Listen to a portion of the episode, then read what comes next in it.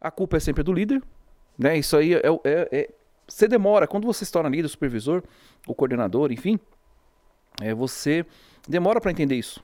Eu, na minha época, eu demorei muito para entender isso. Então, meu antigo chefe, quando me tornei é, líder numa logística, ele falou: a culpa é sua. Se der errado, a culpa é sua. Se, se der, der certo, certo, a culpa é sua. Então, demorei.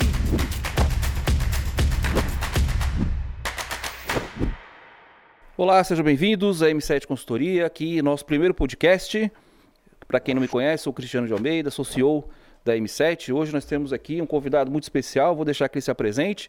Então a proposta aqui do nosso podcast, aqui no canal da M7, é sempre trazer um profissional de alguma área para que nós possamos falar, né? não só de gestão de pessoas, como nós sempre falamos, treinamento, desenvolvimento, alguma área que seja interessante e que nos agregue informações também, tá? Vou deixar que ele se apresente e no final, nós passamos aqui alguns recados da nossa rede social. Espero que vocês gostem, compartilhem, é, curtam e entre em contato conosco aí no nosso site, também no nosso canal do Instagram, no nosso canal do YouTube, né, que está sendo vinculado agora esse podcast, no canal da M7 e demais recados eu vou passar aqui no final. Muito bom tê-los aqui conosco. Bom, nosso convidado, vou deixar que ele se apresente, diga o seu nome, como se eu já não te conhecesse, mas diga seu nome, a sua área de atuação e nós vamos falar sobre uma área que eu considero muito importante, né?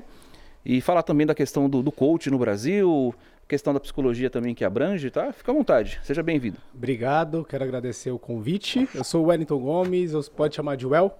Sou psicólogo oficineiro, coach, líder coach, trabalho com desenvolvimento humano tem uns 10 anos e é um prazer estar aqui nesse podcast. Espero poder contribuir e ajudar bastante aí na, na humanidade, nas pessoas, no desenvolvimento. Bacana, seja bem-vindo. Obrigado. Eu ia começar com essa questão do coach. É, você como psicólogo, né, formado, que já atua nessa área, é, nesse campo de coach no Brasil, é, teve algum, algumas repercussões, é, digamos assim, do coach que ele não é psicólogo. Sim. Né? O coach, né, para quem não conhece, é treinador, né? Questão de você saber ter uma formação, na verdade, ter uma experiência que você vai passar essa experiência para alguém, né? Com uma mentoria, com uma questão de treinamento mesmo, tá? Sim. Só que ela não abrange, então, a questão da psicologia.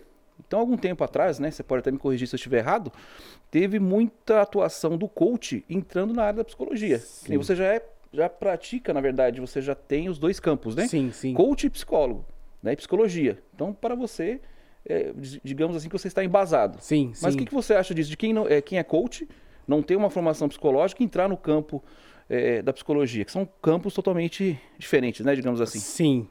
É muito boa essa pergunta, porque é, um dos pontos de reflexão minha da psicologia, o Brasil, se eu não me engano, é o primeiro ou segundo lugar no mundo que tem mais psicólogos. É o primeiro ou segundo. Bacana. Mas o impacto do psicólogo na, na sociedade é muito baixo.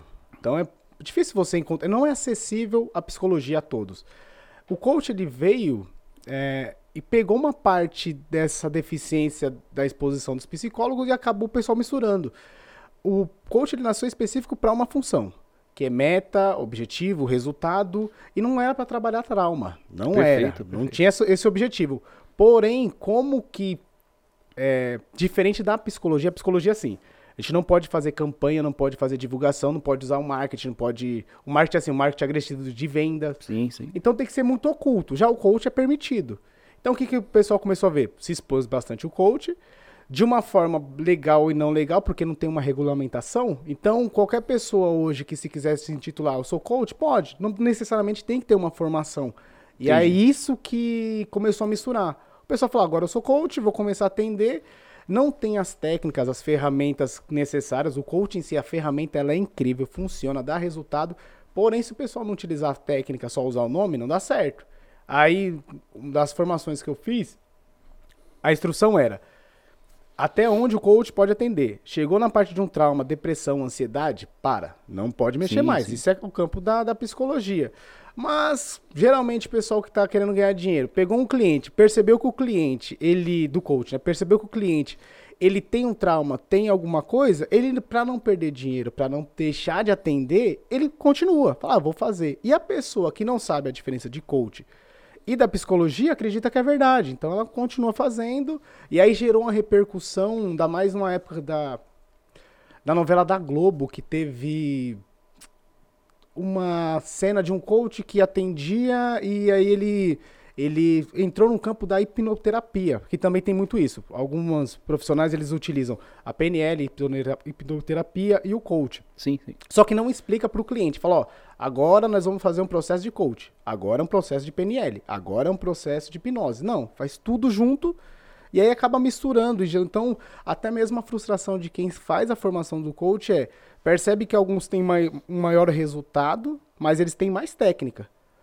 E então ele consegue abranger mais campo. Porém, não é muito explicado para as pessoas. Aí gerou essa confusão. O CRP, da, o Conselho de Psicologia, ficou em cima, bem em cima também. Que tanto que não pode fazer essa, essa associação assim. Eu sou psicólogo e coach, não pode unir tudo. Então Entendi. não pode ser os dois ao mesmo tempo, porque senão eles podem caçar o CRP. E aí gerou uma confusão que não precisava, porque os dois trazem benefícios para a sociedade, para as pessoas, infelizmente. O CRP é o registro? É o Conselho de Regional de Psicologia. Ah, perfeito. Tá. É. E você lida também com hipnose, é isso? Hipnose tem uma, uma, uma noção básica.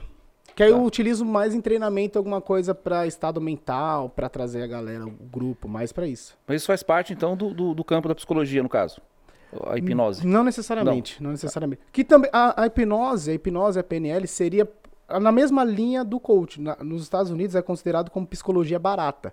Entendi. Que é barata não no sentido de não ter valor, né, mas é mais acessível, que não tem a necessidade de ter a formação. Entendi. E aí eles enxergam como uma concorrência. A psicologia enxerga como uma concorrência, né? E aí acaba gerando os conflitos nesse ponto. Que aí não tem problema do psicólogo usar técnicas, ferramentas da, do coach, da psicologia. Tanto que agora, ainda bem, bastante psicólogos estão se, for, é, se profissionalizando nessa parte do coach. Estão usando a ferramenta, usando Entendi. a hipnose, que é muito válido.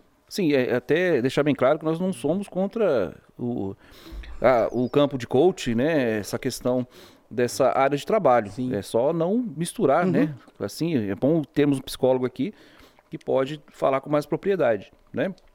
Muitos estão mudando também é, essa nomenclatura de coach para consultor, né, que é o nosso caso da, de, da consultoria, que tudo é, vai para o mesmo caminho, digamos assim. Sim. É uma experiência que você tem, consultor é um conselheiro. Sim, né? sim.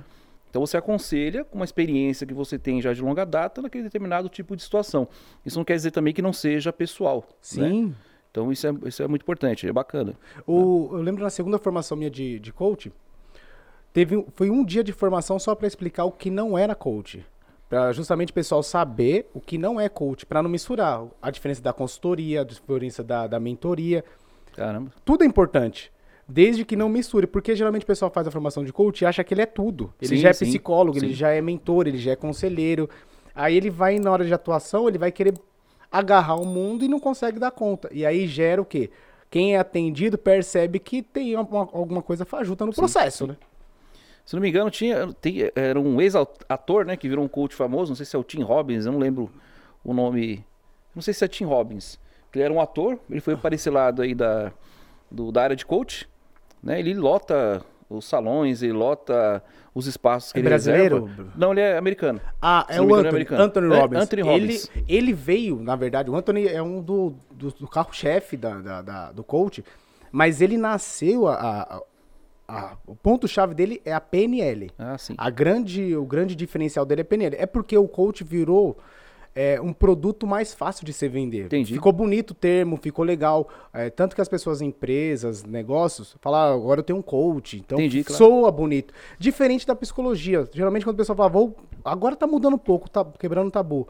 Mas associava a psicologia à loucura. Então, entre falar que você vai passar por um coach e passar por um psicólogo, é mais bonito falar que você vai passar por um coach. Entendi. Porque ninguém associa que eu tô louco. Exatamente. é, tem essa, moda, foi uma moda, né? Foi uma tendência, digamos foi, assim, né? Foi, O modismo. É, realmente, é, eu tinha lembrado disso aí. Inclusive, eu já tinha assistido um programa dele na, na Netflix, né? Uma, eu não sou seu série, guru. Né?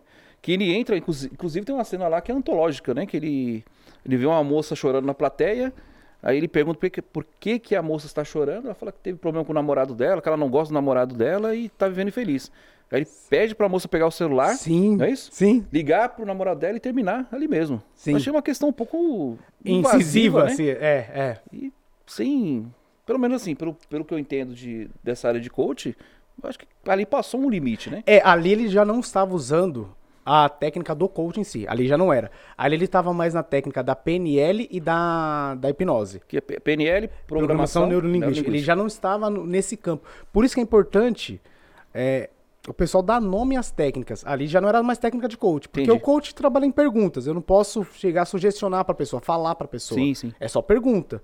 Uma vez que entra pergunta é, que eu possa falar, ou vai para terapia, ou PNL, ou hipnose. E a hipnose trabalha com a sugestão. Sim. Então ele mudou a atuação. Por isso que quem vê não entende muito até que ponto é coach, até que ponto é PNL, até que ponto é hipnose. Confunde um pouco a cabeça. Entendi.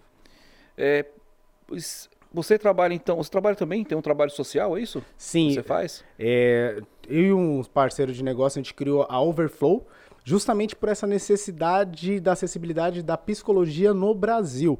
A gente entendeu que o psicólogo ele ficou muito engessado no modelo clínico. Então, Entendi. psicologia tem que ser clínica. Psicologia é clínica. E a psicologia, ela, no Brasil, ela é muito elitizada. O valor de uma sessão Isso. é de 150 a 300 reais. Isso deveria ser, ser acesso para todos. Então não é. E como é um modelo muito fechado de, de consultório, de tem que ser atendimento clínico, a gente criou para montar espaço de oficinas para fazer modelos em grupos. Ou oficina de dança, ou oficina de criatividade, ou a longoterapia. Eu estou trabalhando agora com um grupo de senhoras para tirar elas desse momento de isolamento. Através da, da- do alongamento, a gente desenvolve uma terapia. Bacana. Um modelo acessível, um modelo que dá para acessar a comunidade, acessar grupos de academia. Então a gente consegue atuar em vários, várias frentes de uma forma que uma das coisas que a formação da psicologia é complicada porque ela ingessa muito a cabeça do psicólogo. Que ele Entendi. não pode ter relacionamento é, com o cliente, que tem que ser aquele modelo da pessoa falar do, do escritório, o modelo bem médico. Entendi. E aí, não é só isso, a gente consegue ter um campo de atuação muito grande, de uma forma lúdica, de uma forma expressiva, tendo resultado e tendo distanciamento da mesma forma. Se diz é padronizado, né, o atendimento? Muito para Tem- é, é- é por horário, não é isso? É, por horário. Aí dá horário, inclusive tem filmes, né, que falam sobre isso, tinha até um, um, um sarro, né, da, dessa função, né, fala que, que a pessoa paga lá para uma pessoa, outra pessoa te ouvir, e as pessoas têm um pouco desse preconceito, né? Tem, tem porque é muito. Nem todos funcionam da mesma forma. Para alguns casos, dependendo do trauma, é importante o atendimento individual. Mas tem casos que a pessoa. O, problema dela é justamente relações. Entendi. Se o problema é relações, o ideal é trabalhar ela em grupo. Para justamente trabalhar a dinâmica relacional. Sim. Porque na clínica ou no consultório, a gente não tem acesso total à vida da pessoa. Ela leva o que ela quer levar. Entendi. Eu não consigo ver a dinâmica dela, analisar a dinâmica. Então ela consegue omitir várias coisas e um ponto que pega muito, eu não gosto de trabalhar, o coach me ajudou muito nesse ponto. Eu não gosto de trabalhar muito tempo com o cliente. Acho que tem, tudo tem começo, meio e fim. Entendi. Porém, se você pensar, o psicólogo, se ele faz um trabalho muito bom, logo o paciente ele para de fazer a terapia. Logo perca um cliente. Então tem terapias que duram 10 anos, 20 anos, 30 anos. Aí eu não sei até que ponto que o psicólogo está atuando ou está fazendo o quê? A manutenção do atendimento. Entendo, entendo. E, assim, na sua visão como psicólogo, você acha que o, o brasileiro ele precisa muito de psicologia? Precisa muito. Deveria ser obrigatório nas escolas. As crianças já vinham o processo, deveria ser obrigatório. que é o chamado de analista também, é, é o mesmo, é a mesma nomenclatura? Não, não, não, Porque infelizmente. fala assim, eu- eu- tem pessoas que falam, ó, estou passando com analista. Seria o psicólogo ou não? Não, não necessariamente. Esse modelo é um modelo americano, é, que também é um outro ponto. A psicologia, eles estão tentando regulamentar a psicoterapia só para psicólogo, mas hoje não é. Entendi. Então você pode fazer uma, uma formação de psicanálise ou uma formação de analista e começar a atender e não ser psicólogo. Ah, são duas coisas, dois campos diferentes, É, então. E tem muita pessoa que tem consultório e atende como psicanalista, como analista, que não é psi- psicólogo. E a pessoa não sabe. Porque não é, não é, não é restrito ao psicólogo atendimento. Então, no caso do, analista, é, é também uma profissão? Tem um, tem um curso, tem uma faculdade para isso? tem um curso, curso livre. Assim como psicanálise, tem um curso um livre. curso livre ainda? É, é. Caramba. Seria a mesma coisa do coach, é que o coach pegou uma repercussão maior, só isso. Mas é a mesma linha, da PNL, do coach, da hipnose, é a mesma linha. Entendi. E a diferença, né, para todos nós possamos, né, saber, o pessoal que está nos assistindo também, é, são cinco anos de, de faculdade, é isso? Cinco anos E mais- sofrido. Mais especialização, você pode contar um pouco como foi isso? hein? Porque teve uma época também, né, vou contar aqui. Na verdade, o meu sonho ainda é ser psicólogo, tá? Eu tenho essa, esse desejo, não tem psicologia à distância, né? Não, Tem ainda presencial. não. É, Agora começou um pouquinho, né? Por, por conta da, da pandemia, o pessoal fazer à distância, mas geralmente Presencial, tem é. as partes, né? Você pode É. contar um pouco como foi essa sua experiência? Você que decidiu, surgiu assim? Quando eu fiz a, eu fiz um ano em 2014, 2011 de psicologia, tinha um sonho de, de, de- de estudar na área, aí só que foi horrível o primeiro ano, não entendia nada, não fazia sentido, era tudo solto, tudo... Aí eu falei, pô, não dá pra fazer isso. Aí em 2014 eu fiz uma, a primeira formação minha de coach, aí fez tudo sentido, processo, porque era organizado, o coach ele é sistemático, começo, meio e fim. Eu preciso dessa organização pra, Ah, pra minha vida. Aí eu falei, agora, com a formação de coach, eu vou pegar e fazer a psicologia pra ter uma base. E aí foi dali que eu fui fazer a psicologia. Confesso que se fosse hoje, pensaria várias vezes antes de fazer o processo, porque a formação de psicologia parece ser algo, como se diz, tranquila, leve, mas é muito sofrido, é muito puxado. Eu imagino. É, basicamente, quando a gente chega no processo de supervisão, é tropa de elite, é pede pra sair. Tanto que eu via vários colegas da, da, da faculdade chorando no corredor, porque é muito pressionador. É, você tem que se dedicar e viver praticamente em função disso. Você tem Entendi. que atender, fazer supervisão, fazer TCC. Então foram dois anos no final, muito, muito, muito puxado. Eu pensaria bem. Quando, quando o pessoal fala que quer fazer, eu falo que Deus te abençoe. Pensa bem.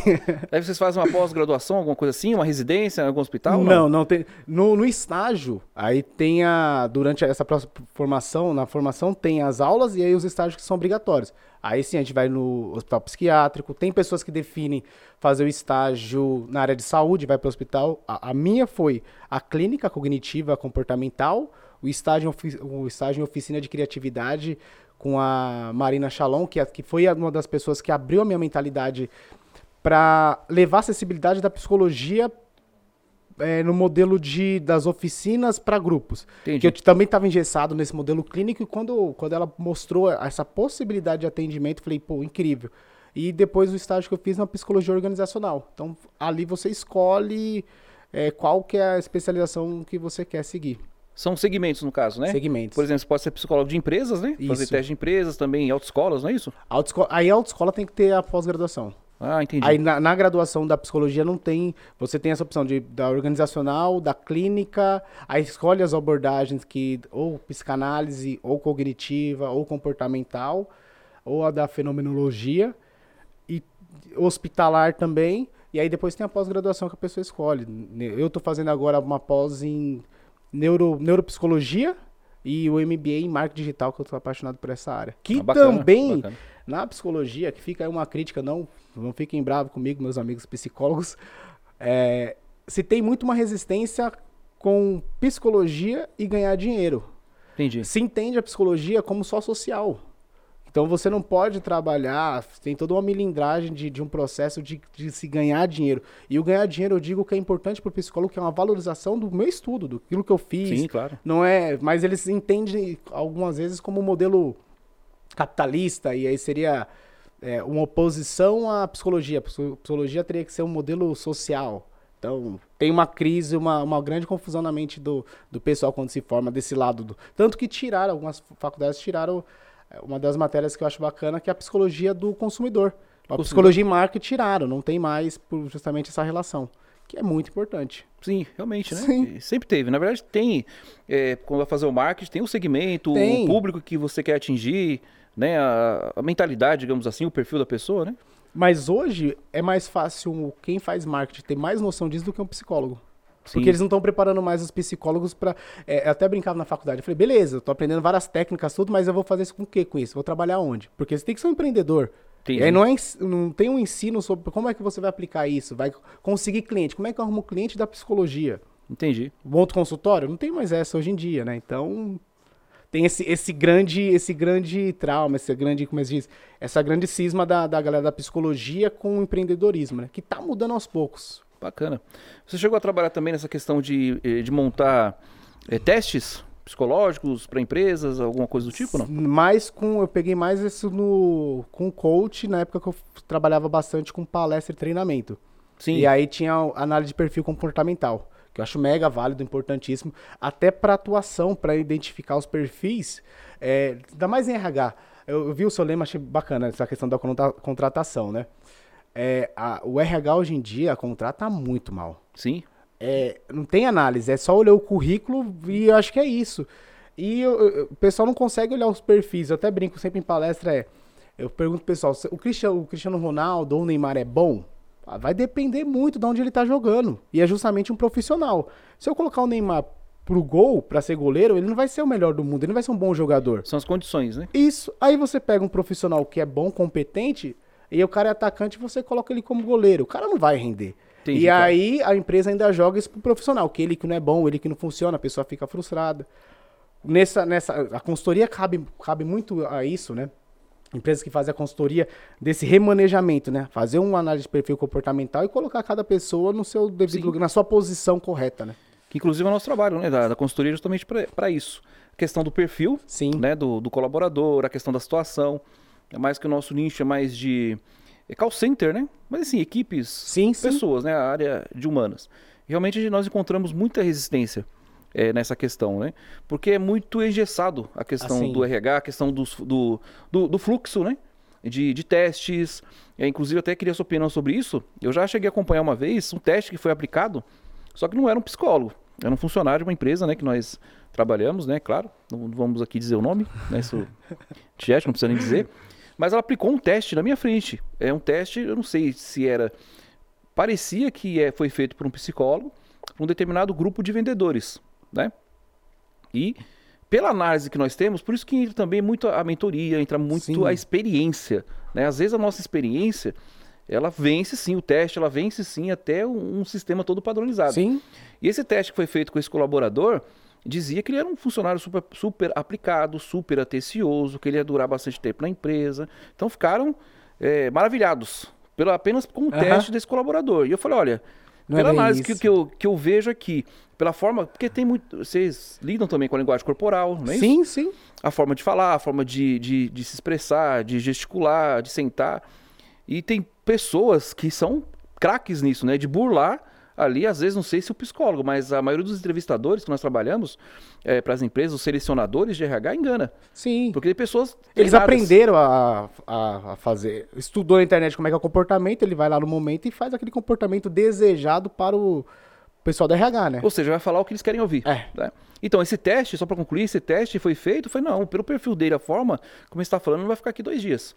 Não, mas o teste, o teste ele falando foi é comprado, a isso. empresa comprou esse teste, esse teste psicológico foi muito caro e ele passou aqui no teste. E foi dito e feito, falou, ó, aqui é a minha consultoria, minha- o meu, eh, digamos assim, eh, a minha análise é essa, não vai durar uma semana. E durou dois dias. Dito e Durou dois dias. Ele saiu dois dias. Depois eles conseguiram rever lá. Foi até um é. case que a gente pode usar, na, na- a gente usou na, na M7 isso faz alguns, acho que uns três anos, quatro anos atrás.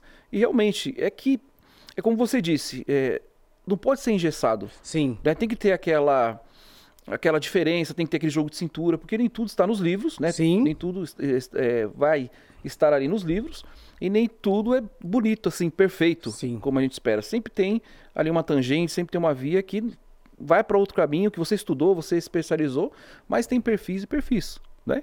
Até falando isso, até entrando no, no- no- num campo um pouco mais pesado, né? A questão assim é, de análise, por exemplo, de perfil de psicótico, é, psicopata, Uhum. esse tipo vocês fazem também? E assim, qual que é a diferença também é, de psicólogo e psiquiatra?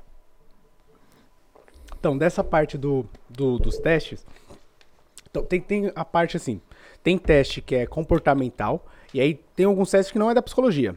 É, o pessoal criou o teste, alguns psicólogos criaram, mas não, não tem necessidade do psicólogo aplicar. Ok. O que que pega no teste, que é importante, não é a aplicação do teste, é a devolutiva. Que na devolutiva eu consigo fazer perguntas para validar aquilo que a pessoa respondeu. Por quê? A pessoa pode se sabotar na pergunta, ou pode, dependendo da situação do momento que ela está vivendo, responder de uma forma totalmente equivocada. Entendi. Responder o que ela quer ser, não o que ela é. Então preciso validar o teste como? Fazendo as perguntas. O confronto das perguntas para ter para entender realmente se aquilo é verdade ou não. Aplicou o teste, o teste não vai ser 100% verdadeiro, que a pessoa pode mentir no teste. Fácil. Claro, sim. Mas dificilmente ela consegue me- mentir na parte das perguntas, de começar a fazer validação, perguntar. Se isso é verdade, então o que é mentira? Vai ter um contraponto. A pessoa, uma hora, vai, vai ter que falar a verdade que está acontecendo.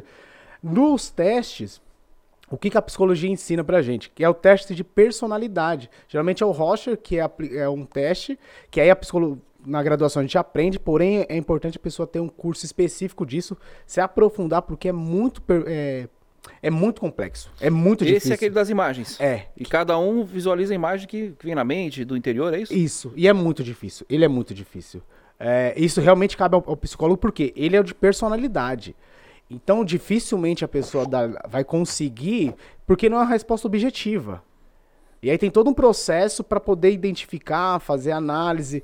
Tem, na graduação a gente aprende, porém, geralmente quem aplica é quem tem uma especialização, quem se aprofunda mais nesse de personalidade, porque ele é muito complexo, Entendi. muito difícil, não é qualquer pessoa consegue aplicar. É, e geralmente o pessoal não contrata esse teste. Prefere pegar um mais barato, o mais fácil, que já vem prontinho, o pessoal faz xizinho. Se o pessoal escolher por essa via, é importante escolher a, a opção de quem vai fazer a devolutiva do teste. Porque aí, beleza, a pessoa fez o teste, mas é importante ter um profissional que faça a devolutiva. Por isso é importante até a consultoria, porque o pessoal se engana muito. Não é porque tem um psicólogo, não é porque tem um consultor, não é porque tem um, um coach. Tem que ter um grupo que vai trabalhar cada pessoa no seu, no seu ponto. Sim. Igual, o coach não consegue, o coach, a psicologia não consegue trabalhar a parte técnica. Não tem como. Sim, sim. Aí o pessoal vai, vai contratar um psicólogo, alguém para fazer tudo. Não vai fazer. Parte técnica, gestão. Não adianta, tem que ter um profissional que vai cuidar de gestão, que vai cuidar, que vai falar, que vai orientar. O ideal seria se as empresas tivessem a mente aberta para contratar várias pessoas para ajudarem para o desenvolvimento. E geralmente as empresas que contratam é assim, é para pagar incêndio. Então vou te contratar que eu tô com um problema. Então vamos chamar a consultoria para resolver o nosso problema. Sim, sim. Resolveu, não precisa mais. O certo seria a consultoria estar tá diariamente acompanhando o processo. A consultoria, a psicologia, a, o coach. Mas eles chamam geralmente não por uma prevenção.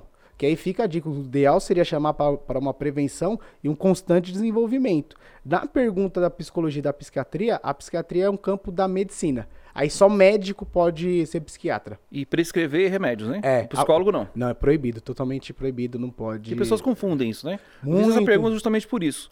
As pessoas, assim, no geral, confundem psicologia com psiquiatria e acho que o psicólogo ele pode é, resolver as causas clínicas, né, como Sim. você disse, prescrever remédios, e é só Não o pode. psiquiatra que é o médico o dessa área, no caso. É, é, isso é específico da, da, da, psiquiatria. Pode trabalhar em conjunto? Pode. O, o psiquiatra geralmente. E é legal que geralmente os psiquiatras eles têm a consciência a noção. Falar esse campo aqui, ó, quem vai te atender é um psicólogo. Tem parte. Porque a psicologia vai trabalhar a parte comportamental. Então o médico vai trabalhar mais a parte neural, as questões do, do funcionamento da mente, se tá, tem alguma questão hormonal, alguma coisa desregulada. Então ele vai atuar nessa parte. O ideal é trabalhar em conjunto. Vai. Se a gente pega uma pessoa com algum transtorno, se ela está no ápice da depressão, no ápice da ansiedade, a atuação do psicólogo fica muito difícil nesse ponto. Porque se a pessoa estiver fora de si, fora da casinha, fora da caixinha, é difícil atuar. Porque ela não vai responder. Seria a mesma coisa de um psicólogo e atender. Vai, eu vou num bar, o pessoal tá bêbado, que isso acontece, né? Pessoal, a galera, quando bebe, vem querer conversar com o psicólogo. Até, até sempre fico falando, pessoal, não comenta que eu sou psicólogo, dependendo do local, porque não dá pra, pra conversar. Porque a pessoa, na hora, ela vem trazer tudo. Sim, sim. Mas não adianta o conselho ali, porque ela tá fora de si. Tá muito, quando a pessoa tá muito fora de si, não vai adiantar orientar nada, falar nada, não tem... E a mesma coisa se a pessoa tiver ou em psicose, ou num processo de ansiedade em crise não tem atuação. Aí tem que entrar com medicação e estabilizar para ter uma atuação no psicólogo. Senão não, não tem muito efeito. A pessoa vai ouvir, mas tanto que em psiquiatria, hospitais psiquiátricos, é um baita desafio. Eu até parabenizo os psicólogos que atuam nessa área, porque é um baita desafio. Não é simples atender uma pessoa em estado de, de, de surto psicótico, porque é muito difícil. Imagino. As respostas, você não consegue ter um dado concreto das respostas, é tudo fora é, é, importante que o psicólogo ele, ele entenda o, que tudo que a pessoa fala é verdade. Entendi. É muito desafiador. Mas você tem acesso a, esse, a esses testes, não? Para saber quem é, é, que é psicó, psicopata, é psicótico, algo do tipo, não? Tem. Então, o, o ideal não é usar teste. Tem alguns testes, mas ele não é, não é bacana. No processo da, psico, da psicoterapia, o que, que a psicoterapia faz? É uma análise. Entendi. Então, justamente, eu vou fazer uma investigação para verificar qual que é a síndrome que essa pessoa tem ou qual que é o CID dela. Então, por isso que a pessoa vai para terapia, a gente começa ela não tem, por hora, ela não tem nada. Então a gente começa a investigar, fazer perguntas, fazer análise, que aí é a importância do psicólogo. Ele atendeu aqui, aí ele vai começar a estudar os referenciais teóricos. Peraí, o que, que essa pessoa pode ser que ela tenha? Pode ser que ela tenha ansiedade, pode ser que ela tenha depressão. Aí eu volto para a sessão e vou fazer algumas perguntas investigativas. É um, um processo de, do Sherlock Holmes, né? Entendi. Ficar perguntando para analisar, para verificar se ela tem alguma coisa, se ela não tem.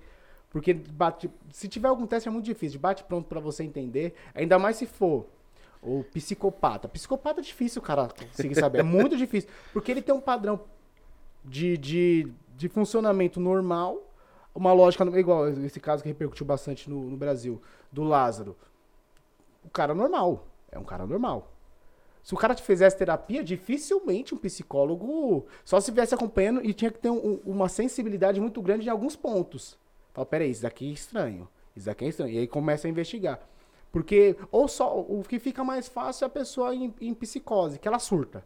Que aí realmente a pessoa sai da casinha e fala, pô, esse aqui sim a gente consegue identificar. Que seria o quê? Da, do neurótico, isso aí da psicanálise, né? Do neurótico pro psicótico. O neurótico é um ser humano comum que tem conflitos, desejo e a, e a moralidade. Então eu tenho um desejo, mas eu não posso fazer os meus desejos porque eu vivo numa, numa civilidade. Então eu, eu sou obrigado a, a, ter esse conflito. Então eu não Sim. posso. Agora, o psicótico, não. Ele não tem a questão moral. Moral, assim, ele não tem o conflito. Ele só vive dos desejos. Então, exemplo, se tiver calor, vai, tá 40 graus, eu tô no ônibus. Fala, caramba, queria tirar a roupa porque tá calor. Eu não posso porque eu tenho um conflito, eu não posso tirar a roupa porque eu tô em sociedade. O psicótico, não. Ele quer tirar a roupa, ele tira a roupa. Eu quero fazer alguma coisa. Ele vai e faz. A gente até brinca na, na psicologia, fala, quem será que é normal? O neurótico ou o psicótico? Porque ele vai e faz o que ele quer. Já a gente Sim. tem esse conflito de, de fazer as coisas, e aí que começa um monte de problema. São, são dois pontos, né? É que nem é, você disse, a questão do, do psicótico Sim. e tem a questão da, da, pessoa que chega num ponto que ela vai extravasar, mas nem por isso ela é louca ou ela é... É, na verdade não se usa né, esse, esse termo de louco, né? Não, ou, não. ou ela é tem algum surto sim, né, sim. psicótico, realmente ela extravasou ali no momento de tensão e tudo mais. É normal. E outro ponto também, é, a psicologia trabalha muito com essa, essa questão de que nós, não sei se está correto, tá? Sim. Por isso que eu trouxe um profissional, a minha área é outra. tá? Um dia, quem sabe será a minha área. É, é verdade, não sei se uh, uh, os psicólogos, eu não, não, lembro onde que eu vi isso. É, nós somos o resultado da nossa infância. Hoje nós somos o resultado da nossa infância. Tudo que foi passado para nós na infância, os nossos traumas, a forma que nós fomos criados é o que nos define hoje? Aí depende da abordagem. se for a abordagem a que eu gosto, que é a que eu atuo, que é a cognitiva comportamental, a psicanálise também trabalha muito com isso. Que é assim, o ser humano na primeira infância até os seis anos é a formação das crenças. Então sim, a partir dali sim. você vai ser essa estrutura, da, o reflexo da formação das crenças na infância. Eu uso muito o, uma alegoria na para trabalhar isso do seguinte: se você pegar uma uma pulga e colocar, ela pula bem alto, né? Se você pegar ela e tampa é, algum um potinho, ela vai ficar pulando, pulando e vai ter um limite para ela pular. Se você tirar a tampa, ela não consegue pular além daquilo que você estabeleceu de limite. Entendi. A crença e a formação do ser humano nessa primeira infância até os seis anos é crucial nisso. Se você estabelece os limites ali para uma pessoa, para um indivíduo, provavelmente quando ele cresce, ele vai crescer baseado naqueles limites que foram estabelecidos pelo, pelas pessoas naquele período. Por isso que é muito importante, eu sou um admirador da, da cultura judaica, porque geralmente no Shabat ou no desenvolvimento da pessoa, eles sempre falam pro filho, você vai ser próspero, abençoado, sim, você vai sim. ser bem sucedido. Qual que é a probabilidade de você encontrar um judeu pobre? Sim. Aí você pega a cultura brasileira. Geralmente os pais falam pra você é burro, você não presta, você não chega a lugar nenhum. Exatamente. Aí a probabilidade da pessoa vencer isso é muito difícil. Porque nessa fase do, do, de 1 a 6 anos, ela não tem a linguagem completa, ela não tem o domínio ainda da, das emoções, então vai ficar um monte de, de, de, estrutura irrigada que ela não sabe por que, que ela sofre, por que, que ela tem problemas, da onde que veio. Ela sabe que ela tem. E ela não sabe por que, que limita ela. Ela só sabe que ela é limitada mas o porquê que ela não sabe. Aí essa construção de entender, por isso que a psicologia trabalha muito, que é um do, do diferencial da psicologia e do coach. A psicologia trabalha passado e presente. O coach trabalha presente e futuro. Que tem a diferença. Claro, a psicologia trabalha também a questão de, de, de planejamento. Mas é muito clara essa parte. O coach é presente e futuro. A psicologia vai trabalhar o passado, eu preciso ressignificar, estruturar esse passado da pessoa, para entender como que funciona ela no presente. Porque o passado da pessoa é tudo pra gente. É Sim. psicologia. Aí, daí, é isso que acontece mesmo. Essa primeira idade, essa primeira infância, tudo que acontece ali é reflexo depois no, pro futuro. O que nós somos hoje, no caso, né? É. Então, por isso que tem a, a tratativa né, do psicólogo, na- no, caso das análises, né? Até você disse isso, nós tratamos também nas nossas palestras, é a questão que todo mundo fala, né? Da- das crenças limitantes, né? De você ter dinheiro errado, Sim, né? Se você ter prosperidade errado. Então, às vezes a pessoa consegue alguma coisa na vida e se sente mal, não é isso? sim, sim, Fala assim, poxa, é, nossa, mas será que eu mereço isso? sim. Porque ela já vem com essa crença, né? é, de antigamente, digamos Sim. assim. Ou se não, se ela está numa, num patamar um pouco mais elevado, devido ao seu trabalho, claro, né? Ou qualquer outra situação, ela se sente mal pela- po- pelas pessoas que também não estão naquele patamar. Então, às vezes, ela, ela baixa o nível, digamos assim, por exemplo, ela compra um carro, Uhum. né? Nossa, um carro bonito, tá, um sonho, enfim. É, se tornou realidade, mas ela vê um amigo, alguém da família que não tem. Então ela baixa e fala, pô, eu comprei um carro, mas é um carro, não sei se, se você já viu isso, né? Ah, eu comprei um carro, mas é um carro meia boca, um Sim. carrinho só pra... Porque ela vai diminuindo aquilo para que a outra pessoa não se sinta é, mal, né?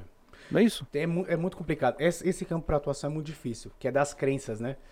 A milindragem hoje é muito ainda mais o brasileiro ele já gosta disso, já tem esse perfil. A mente ela se alimenta ou de sofrimento ou de coisas positivas. Então, exemplo, é, se a pessoa gosta de sofrer, a mente ela vai procurar trazer coisas para que ela sofra. Tanto que tem pessoas que você vai ouvir, ela não quer resolver o problema, ela quer ter problema, porque já faz parte da vida dela viver em função do Exatamente, problema. Exatamente. Então é muito difícil, exemplo, se você pega uma pessoa que é boa em tal, geralmente em entendimento acontece muito isso. Tem pessoas que são excelentes no que elas fazem. Quando você fala que ela é excelente, ela fala, não, não sou tão bom assim, não, não sou tudo isso. Porque ela não se aceita, ela não acha digna de ser boa o suficiente. Acha que é fi- ser superior, que é uma falsa modéstia.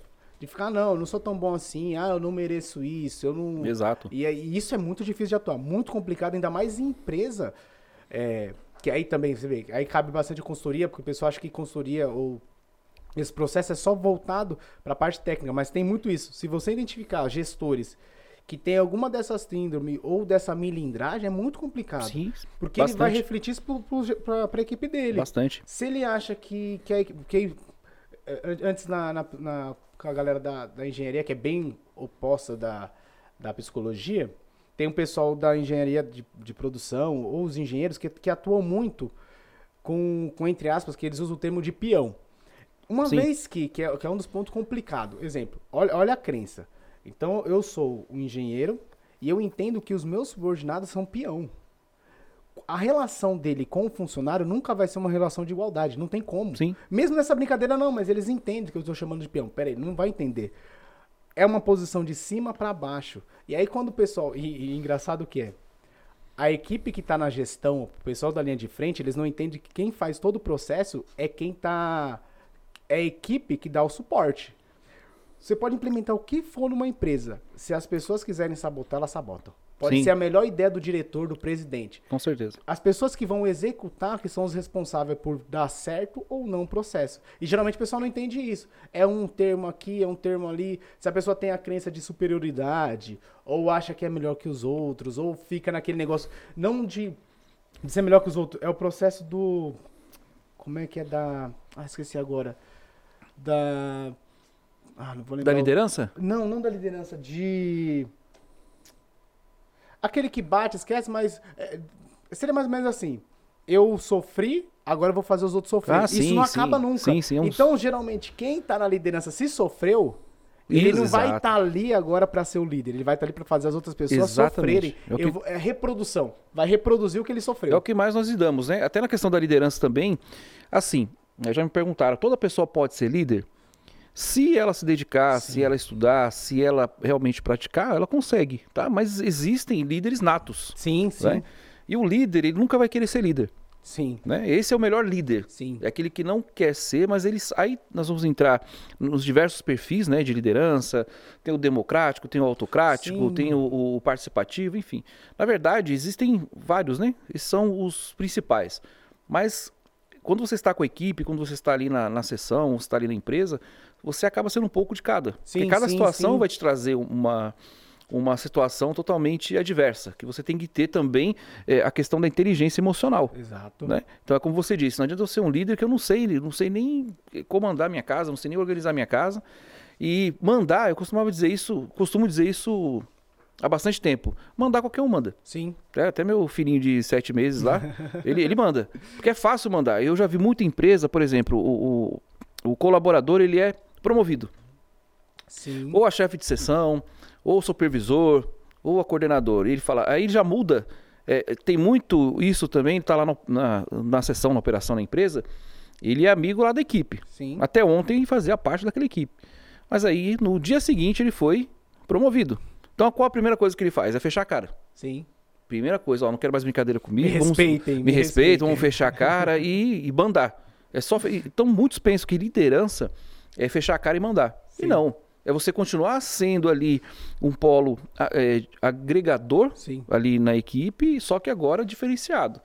Então, liderança é muito diferente também, né? Não sei se você concorda da questão da chefia. Muito. Né? Chefia vai por um lado, é, é necessário também. Só que daí é um nível um pouco mais é, questão de processos, né? Que nem um Exato. gerente, uma reunião com um gerente, Exato. uma reunião com coordena... coordenador até vai, é coordenador e gerente é diferente de uma reunião com supervisores e líderes. Sim, sim. Porque eles estão na parte da motivação. Né? Já de diretor, de resultado, né? Até como aqueles programas que eu adorava também do, do aprendiz, né? Nossa. lá do Show, Roberto Justo, show. você aprende muito ali. Você aprende muito ali que você sabe como você se comportar, você sabe que Em a cada culpa, situação, né? a culpa é sempre do líder, né? Isso aí é, é- é- você demora quando você se torna líder, supervisor, ou coordenador, enfim, é, você demora para entender isso. Eu na minha época eu demorei muito para entender isso. Então meu antigo chefe, quando me tornei é, líder numa logística, ele falou: a culpa é sua. Se der errado a culpa é sua, se, Se der, der certo certo. a culpa é sua. Então eu demorei para entender isso. Assimilar. Porque eu falei, pô, mas peraí, por que, que a culpa é minha? Se eu tenho uma equipe aí com 40 pessoas, aí o, o pessoal faz alguma coisa errada, a culpa vai ser minha? Sim, porque eu sou líder. Sim, exatamente. Eu que represento, né? Então, realmente, eh, não é feito hoje, né? Eu quis entrar nesse assunto porque não é feito hoje essa preparação dos Processo líderes. transitório, né? Isso, exato. É difícil. Então, é da noite pro dia, digamos assim. É, tem uma referência que eu gosto muito, eu atuei uma época com o pessoal do, do Monge Executivo, do James Hunter, Ah, bacana. que ele trabalha muito esse ponto do a diferença gritante do gerente, que é o chefe, e do líder, que são, são pessoas totalmente diferentes. E são preparações diferentes. Não necessariamente um gerente é um líder. E não necessariamente o líder é um gerente. Sim. Mas aqui no Brasil a gente associa isso. Uma vez que você é promovido, bateu a carteira gerente, já vai vir o embutido pra você o espírito do líder. Não vai vir. Não. São preparações diferentes, são modelos diferentes. E é muito difícil trabalhar isso. As empresas perdem muito quando promovem uma pessoa boa técnica para a parte gerencial e você perde e ele não é tem esse perfil gerencial e de liderança. Você vai perder um técnico e um líder ao mesmo tempo. E é muito difícil que o pessoal não faz esse processo transitório de analisar o perfil. Peraí, vamos ver.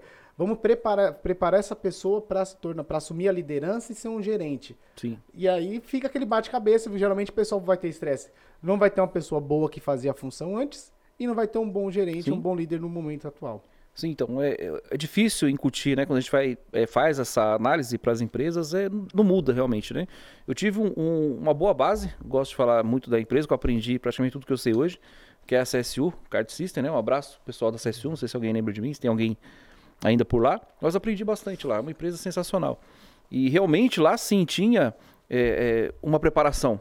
Né? Tinha lá um projeto crescer, então se você, por exemplo, na área de, de call center, né?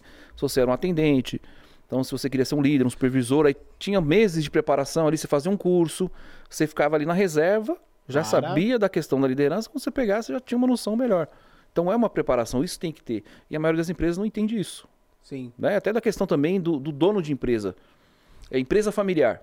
isso é Né? difícil. Eu falo isso abertamente porque aqui, aqui nós vamos falar Isso é difícil. abertamente, tá? Porque é é difícil trabalhar com empresa familiar. Horrível. Né? Já teve essa experiência? Horrível, é horrível. É horrível. O... Tem uma, uma das atuações, até do, do coach estudando sobre. Geralmente o empreendedor, o cara que vai começar o negócio, ele começa na cara e na coragem. Então ele só começa. Mas a pessoa geralmente, que é, que é um- também um mito do empreendedor, aquela, pra ter um negócio tem que ser, vai, vou montar um salão de cabelo, eu, pra, pra ter um salão, pra ter um negócio tem que ser especialista em tal assunto. E não necessariamente. Porque aí você pega, o cara montou, vai, um, montou uma barbearia. Então ele montou e aí cresceu, expandiu e aí a- ele vai ter o ponto de ter uma franquia, alguma coisa do tipo. Só que ele é bom em cortar cabelo, só. E a parte de gestão não é, não tem a competência de cortar Sim. cabelo. E ele vai querer ser o dono com técnica de cortar cabelo, só que ele não tem gestão. E aí começa os conflitos. Ele só entende disso, ele domina o processo. Mas ele não sabe a liderança, não sabe gestão. E muita empresa que tem no Brasil hoje começou começando sem uma preparação, sem um plano de negócio, Sim. sem definição de missão, visão e valores. O pessoal até pega na internet qualquer missão e coloca lá, fala, pronto, temos a nossa missão, que é muito importante empresa fazer um processo consultivo, se não tem, definir missão, visão e valores. Valores, exatamente. Porque se não tiver isso, a parte cultural, da cultura organizacional, vai estar totalmente desestruturada. Se estiver desestruturado, esquece. Você é não o consegue- básico, né? É o básico. É o básico, é o básico E, do e é básico. o básico que o pessoal não faz, acha que não é importante. Empresas hoje que estão que, que à frente, elas não estão trabalhando mais a questão só do produto, a importância de trabalhar a cultura. Se a cultura organizacional estiver boa, o restante ele flui. Vai fluir é, os produtos, vão fluir as ideias, o pessoal vai, vai se engajar, porque se eu defino a minha cultura, eu vou ter meus valores. Quando eu vou fazer um processo seletivo, eu não vou contratar qualquer pessoa só pela competência técnica também. Eu vou analisar se a pessoa tem o mesmo valor que a minha empresa. Porque Sim. senão ela não faz parte. Sim. Porque é, aquele, aquela velha história antes da.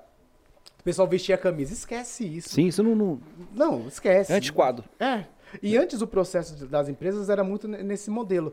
É, na psicologia do organizacional a gente estuda muito a, a parte psíquica, psíquica da, de uma organização. Então seria como se a gente atendesse a organização a uma pessoa.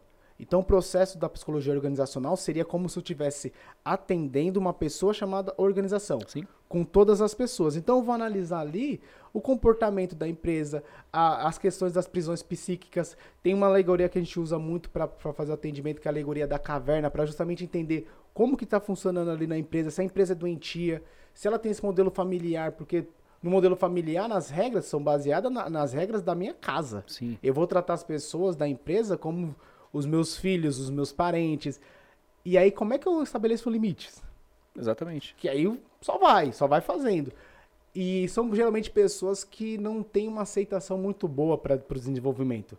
Enquanto tá dando certo, eles não querem ouvir ninguém. Sim, tá dando certo. exatamente. Não quero. Se até hoje deu certo, eles não estão se importando. Só que o mercado tá mudando. Sim. E aí, se a pessoa continuar nesse modelo, nesse pensamento, é muito difícil. Eu acredito que as empresas hoje, de maior dificuldade de atuação, é modelo familiar. Sim. Muito complicado. Realmente. E a questão que você falou também, né? é da, da preparação, do plano de negócio, tem que ter, é o que nós falamos muito, né, na, na M7, a questão do planejamento, da estratégia. É claro que todo mundo tem um sonho, todo mundo quer realizar o sonho, mas tem que ser com o pé no chão. Sim, Tem que ser com uma realidade, você tem que ter uma estratégia, um cronograma, você tem que ter planos de ações, né? Para qualquer situação. Realmente é difícil, né? E geralmente quem, quem começa e que já tá dando certo, entre aspas, eles não acreditam que, que é importante desenvolver isso durante o, o percurso. Sim, Eles falam, não, já começou, acabou, já foi o tempo, tem que fazer isso no começo. Não, dá tempo, qualquer momento é tempo de desenvolver isso. Exatamente. Eles não acreditam mais nisso. Fala, não, já começou, agora não é mais o momento. Só que é legal que a gente pegou esse tempo de crise. A crise, ela faz essa peneira justamente das empresas que estão estruturadas e tem uma, uma cultura forte, que sobrevive, e as que não têm. sim, Algumas já estão respirando aí há pouco, já quase o pessoal falindo por conta disso. Porque a pessoa não tem uma estrutura. É na, crise que você vai ver se a pessoa tem, se a, se a empresa tem gestão, gestão de caixa. Sepa- no familiar tem muito isso. Como que ele separa a questão da- do faturamento? sim. O dono acha que o dinheiro é dele, e o dinheiro dele é da família, da empresa, ele pega o caixa e faz o que quer. Isso é a uma margem, loucura. né? Ele não sabe diferenciar isso. Não, o isso que é é da empresa, o que é margem para ele, né? Que é o Prolabore, né? Que eu conheço mais por margem, né? Então, por exemplo, você tem um negócio lá de 500 mil reais, tem que ver quanto que ele pega de margem para ele. Sim. Que é o salário dele, digamos assim, 10%, 20%. Será que isso realmente eh, dá retorno para ele? Porque eh, a- as pessoas que não conhecem, né? A gente trabalha muito com isso também. Para falar do nosso trabalho de consultoria e tudo mais, as pessoas não sabem como funciona. Então, vê, Sim. fala, poxa, é, a pessoa é empresária, mas ganha um milhão por mês. Só que esse um milhão, às vezes, ele pode ficar com 50 mil reais Exato. por mês ou 10 mil reais por mês. Será que isso, essa margem que fica para ele, será que Compensa é, ou não, compensa né? tudo isso? É o a, a grande ilusão do, de qualquer empreendedor, empresário é entender que ele não é. ele- quando ele acha que ele é o dono da empresa, ele acredita literalmente que, que ele é o dono. E não, a empresa é um organismo individual. Sim. E ele trabalha para esse organismo. sim. E ele vai receber um salário da empresa que ele teoricamente criou, mas ela vai se tornar individual. Sim. Ela vai caminhar sozinha. E ele não consegue aceitar isso. Sim. Fala, não, como assim? Eu sou dono. Então tudo é meu. Não, tudo é da empresa. Você faz parte da empresa. Que tanto que o ideal é que é aquele modelo de negócio para que a consultoria tem que sempre desenvolver isso. Até que ponto eu trabalho o negócio e no negócio? Sim. Porque tem gente que só trabalha no negócio e não o negócio em si. O ideal seria para qualquer empreendedor empresário não ter necessidade de trabalhar na empresa e a empresa funcionar. Esse é o Sim, é nível ideal. Sim. É o, é objetivo, é o É, sonho, né? é. Realmente é. E vender a empresa depois por bilhões, né? Como o YouTube, como. Sim, Mas porque é. a maioria é refém da empresa, né? Tem gente que, que montou um negócio e ficou refém do, do negócio. Sim. Não consegue fazer mais nada na vida porque é, que também tem muito essa do perfil. Se ele não consegue delegar tudo é dele, ele só acredita que a empresa funciona por conta dele. Sim, tem isso também. Tem alguns amigos que eu comento que tem negócio, eu falo, se você morrer, acabou seu negócio. Exatamente. E isso não é bom. Não é bom, de jeito nenhum. A análise que a pessoa tem que fazer é, se eu morrer hoje, minha empresa para ou continua?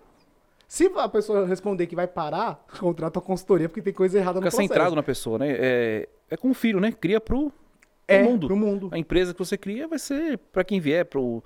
Enfim, para quem assumir depois de você, enfim, são vários fatores, né? Pra romper essa barreira, haja trabalho em cima disso. E outro ponto que você falou também, você tem o escritório é, próprio, né? perdão, escritório não, é, consultório para atender. Não, por, por enquanto não, porque tava essa fase da pandemia, a maioria dos atendimentos são online. Ah, sim. e verdade. as oficinas a gente atua na- ou em organização no, no local. Então, por enquanto é tudo online, então não tem necessidade. Que é, pra mim é um alívio. Porque o consultório é um peso a mais, tem um custo Sim, fixo com certeza, que, que às vezes certeza. não.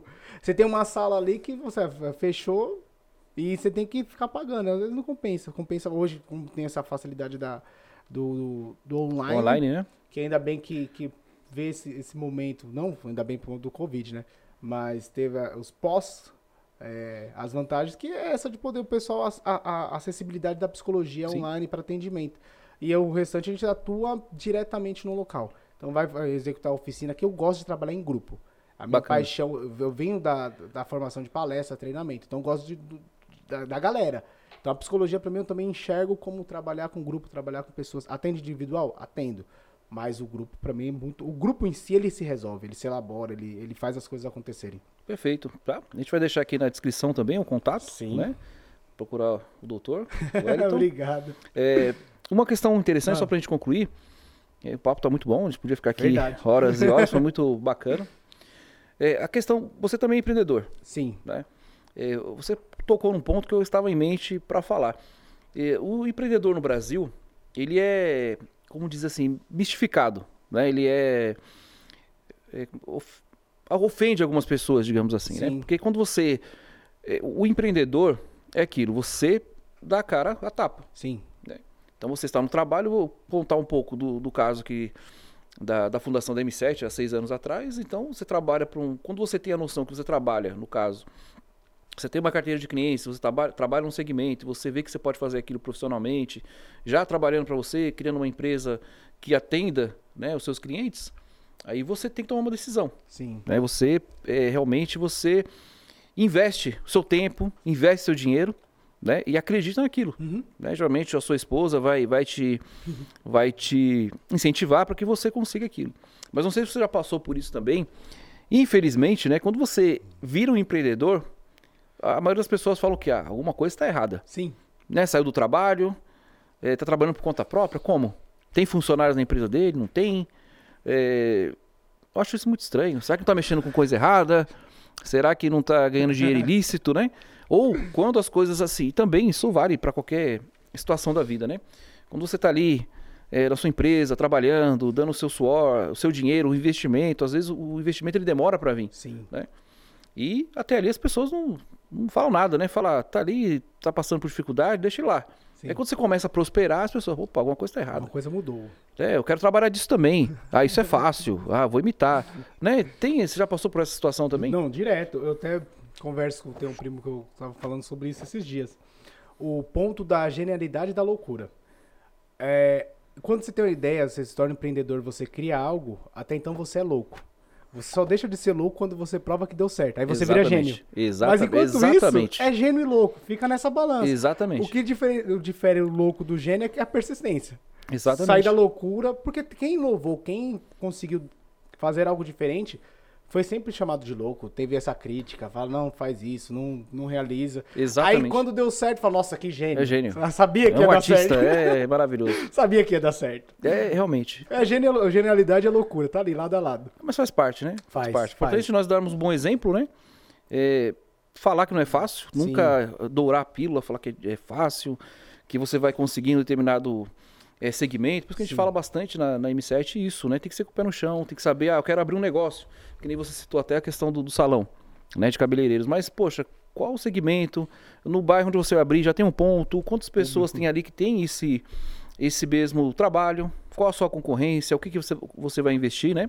É uma dica boa também, aquele programa é, do Shark Tank. Sim, né? é, muito, é muito bom, então. Sempre gente- nós vamos dar dicas justamente para as pessoas terem uma noção. Né? Não é só para as pessoas do segmento profissional, mas pessoas que sejam leigas ou que sejam de outras Sim. áreas ap- aprendam. Né? E ali, nesse programa, também tem essa questão da inteligência emocional, de você procurar um investidor Sim. né? Com certeza nós já sentamos muito com investidores, tem que provar ali que o seu, a sua empresa vai render, que a sua empresa vai lá dar o retorno para ele, vai ter a participação e é uma reunião, é, é outro modelo, é outro patamar, né? Exato. Você tem que estar preparado para aquilo, acreditar eh, na sua empresa, acreditar no, no seu sonho, né? Mas com o pé no chão. Sim, Não tem é que ter estrutura. Tem, tudo tem que ter estrutura. Então é, ba- é bacana É isso. importante. Tomara que o Brasil, a ideia né, do nosso trabalho com desenvolvimento humano, é, o pessoal às vezes acredita que, que quem trabalha com desenvolvimento humano, que é consultoria, coach, na parte organizacional, só está visando dinheiro, quer ficar Exatamente. rico. Mas o nosso intuito maior é contribuir socialmente. A para que as satisfação, pessoas né? fiquem bem.